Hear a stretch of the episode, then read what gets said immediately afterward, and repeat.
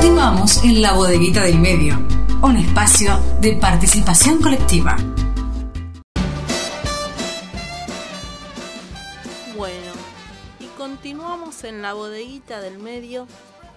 Eh, como es costumbre en este programa, en, unos minutitos ya estamos en contacto con nuestro periodista territorial, Daniel Berretoni, que siempre nos trae noticias sobre hechos que ocurren en nuestra ciudad y hoy el tema que nos ocupa es la pobreza en Rosario este, y zona. Y para eso, em, según lo que me había informado, va a tener una entrevista eh, a Martín Frutos de Luchadores Independientes Organizados. Y mientras terminamos las cuestiones técnicas de, conexión, este, bueno, quería comentarles que nos pueden seguir eh, en todas nuestras redes, Facebook e Instagram, La Bodeguita del Medio en Radio. Eh, por supuesto, se pueden unir al canal de Telegram del mismo nombre. Y ya estamos en comunicación con nuestro periodista territorial. Hola Daniel, ¿cómo estás? ¿Qué tal, Marita? ¿Cómo te va? Un gran saludo, un gran abrazo a vos, a Manuel y a Noelia. Y bueno, esperemos que se reponga ahí el director general. Sí, sí, por supuesto, lo extrañamos. Por la tarde mantuve una comunicación con el director general y me sorprendí con esta novedad. Yo creo que las noches de las confines empiezan a ser mella. Sí, sí, para, para mí hay encuentro clandestino de la confine. Yo no quería decir nada, pero ya que lo nombras.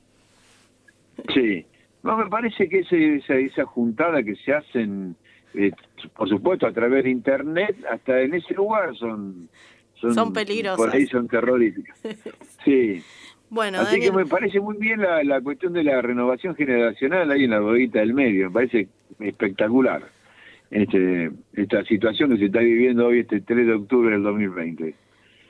Así que bueno. vamos a ver cómo sale. Bueno, Daniel, vamos va a, salir Bien, ¿Cómo va a salir? Bien va a salir. Por supuesto. sí. Bueno, ¿usted qué nos trae el día de hoy? Sí, mira, lo que queríamos comentar, este, porque estamos con otro compañero aquí en, que nos está escuchando, pero brevemente yo te quería decir que salió este, a través del INDEC el nuevo, la nueva medición sobre la pobreza y que en este caso alcanzó el 40.9% de la población argentina este, en este primer semestre del 2020. Los más golpeados, el 56.3% de las personas, eh, son los chicos, del 0 a 14 años, son los que más golpea la pobreza. Y por supuesto con esta frase que muchos movimientos sociales están diciendo, con hambre no hay cuarentena, en la República Argentina 18.500.000 personas son pobres, que con sus ingresos no cubren una canasta básica de consumo imprescindible. Lo reitero, 18 millones y medio de personas en la República Argentina con sus ingresos no cubren una canasta básica de consumo imprescindible. El ingreso en estos hogares pobres, aparentemente, no aparentemente, es un ingreso promedio de 25.700 pesos. Y la canasta básica está en 43.785 pesos. Para muchos economistas estamos ahí en el 2001-2002. ¿Cómo se sale con esto? con más producción, esto da trabajo y ahí se empieza a generar esta cadena. Y por supuesto una transferencia directa de ingresos a la población con este, más necesidades. Es decir, que tiene que haber más impuestos, no aportes solidarios solamente.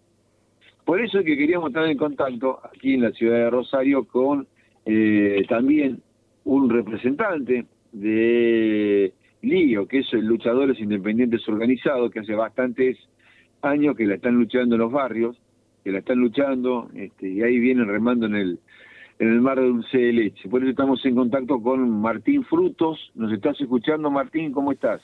¿Qué tal? Sí, te escucho muy bien. Eh, buen día a la bodeguita en medio, buen día a la audiencia. Sí. Queríamos que nos comentes un poco cómo está la situación con respecto a este tema en algunos lugares de la ciudad de Rosario, ¿no? Bueno, la situación, eh, Daniel, viene bastante crítica en lo que tiene que ver en que eh, gran porcentaje de la ciudadanía hoy no puede salir a generar sus ingresos como lo venía haciendo cotidianamente en, un esquema de normalidad. En esta nueva normalidad, eh, pandemia mediante, está destrozando no solo la cadena productiva, sino también la economía popular, que es donde nosotros tenemos mayor incidencia desde los sectores populares, ¿no es cierto?, en las ferias populares, que, por ahí motorizaba eh, una economía informal, pero que nos permitía eh, a los que eh, somos emprendedores y que, y que trabajamos más que nada con la venta directa en nuestros barrios, la vemos muy complicada. Claro. Esta situación, el Estado o los, los tres niveles del Estado, municipal, provincial y nacional, ¿qué papel juegan?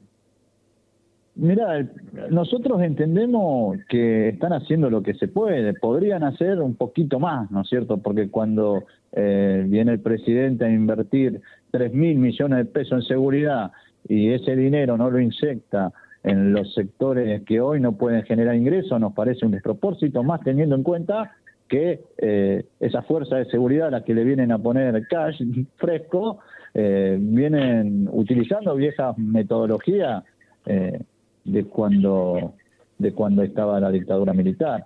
Eh, nosotros lo vemos insuficiente porque, por un ejemplo te doy, yo te hablaba de la economía popular, a los feriantes en particular se le está asistiendo con una cajita de alimento cada 15 días mensuales y con eso no, no, no resuelvan el, problema de, de, parar la olla.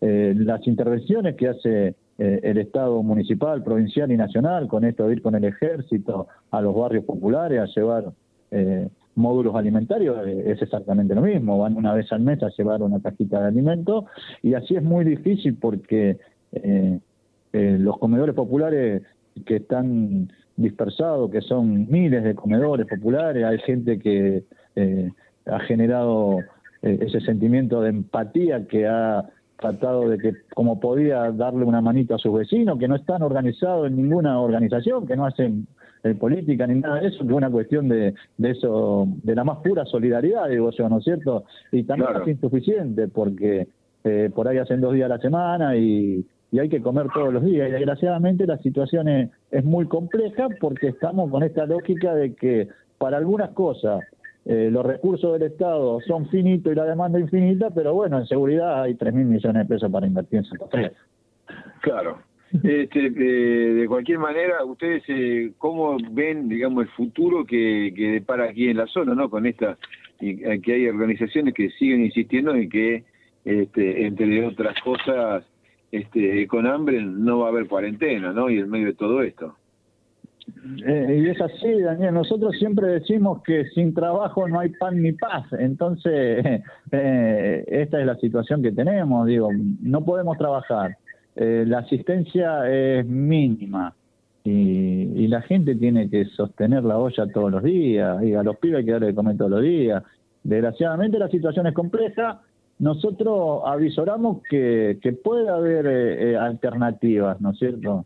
pero esas alternativas después chocan con los anticuarentena, con un montón de gente y medios de comunicación que, que buscan volcar la situación eh, para un lado de los que concentran la economía, porque ponerle en el barrio eh, pasa la policía metiendo a la gente dentro de su casa, pero por otro lado en los sectores más pudientes le abren los shopping para que puedan hacer compras y las ferias populares que son a cielo abierto están cerradas. Entonces hay una, una cuestión ahí de, de incompatibilidad, que seguimos marcando una grieta.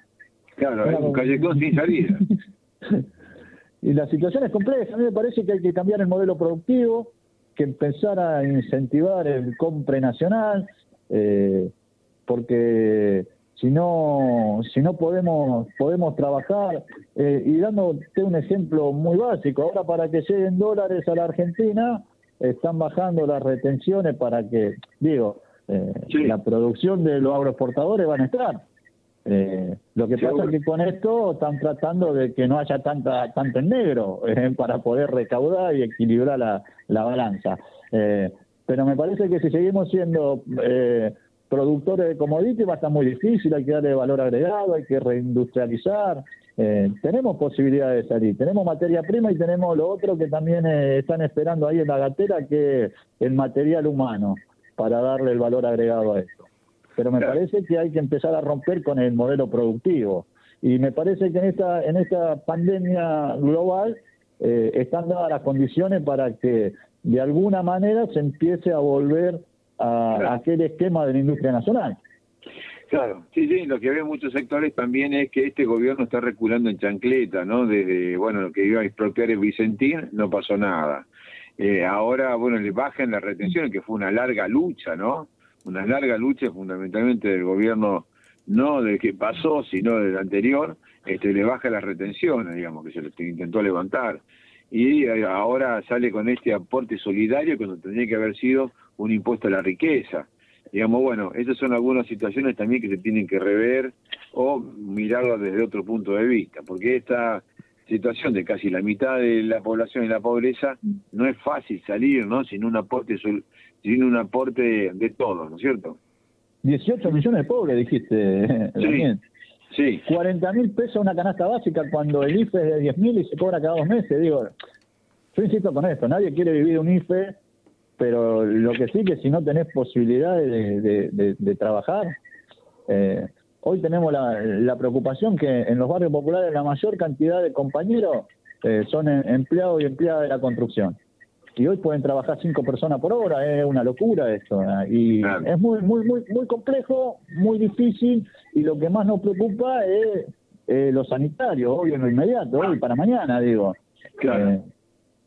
ya no hay cama, ya vamos a empezar a vivir en carne propia lo que pasaba en Ecuador, que iban a buscar los muertos a la casa, y, hay una cuestión también cultural por los dos lados, digo, los sectores populares, que por esa cuestión cultural no se están cuidando, y por otro lado los sectores pudientes que se piensan que porque tienen porque tienen eh, un buen estatus económico pueden hacer lo que quieran, rompiendo todo, transgrediendo todo tipo de normas y me parece que eso es lo más difícil que, que, que, no podemos romper, que es lo cultural, que nos pasa en los barrios por una cuestión de que no tienen, de que viven hacinados y no pueden hacer la cuarentena como deberían adentro y el que puede no la hace porque se piensa de que son los dueños del mundo. Claro, claro. También es, yo eh, siguiendo tu, lo que estabas comentando vos, después de 37 años de democracia, yo creo que tenemos que entender de una vez por todas, más allá de la pandemia, más allá de la pandemia, que esta democracia no alcanza para tener una democracia como corresponde. Por eso es que en la República Argentina existen tantas mafias, tanta pobreza, ¿no? Porque esta pobreza no se construye solamente con la pandemia. Y aparte hay que entender que la pobreza es la inseguridad. La pobreza es el caldo de cultivo donde la inseguridad flota y nada con una tranquilidad es impresionante, porque a través de la pobreza se consigue mano de obra barata, trata de personas, prostitución, narcotráfico, ¿no? Y por supuesto, en cuerpos enfermos es más fácil que la enfermedad campee, ¿no? Así que bueno, Martín, nosotros te queremos agradecer esta comunicación, haber compartido estos minutos aquí en la bodeguita del medio. Muchas gracias. Eh, hasta cualquier momento estamos a su disposición. y buenos mediodías a la audiencia. Un abrazo. Eh, Marita, sí, nosotros también nos estamos despidiendo, deseando, bueno, acordémonos que hoy hay un hay otra protesta nuevamente en el en el puente de Rosario Victoria y en la autopista Rosario Santa Fe, ¿no? Así que les deseo un buen, una buena semana. Seguimos en la bodeguita del medio. Excelente el micro de Daniel, como siempre, que nos trae estas entrevistas, voces que no escuchamos mucho en otros medios. Y como siempre, bueno, muchas gracias Daniel por la comunicación. Te mandamos un abrazo. Una pronta recuperación ahí para el productor general. Por supuesto, por supuesto. El próximo sábado está él acá. Bueno, te mando, te mando un beso. Eh, bueno, escuchamos ahora De Nada Sirve, de No Te Va a Gustar. Pueblo que sufre, herida caliente, nace el niño que no calla la voz. La bodeguita del medio.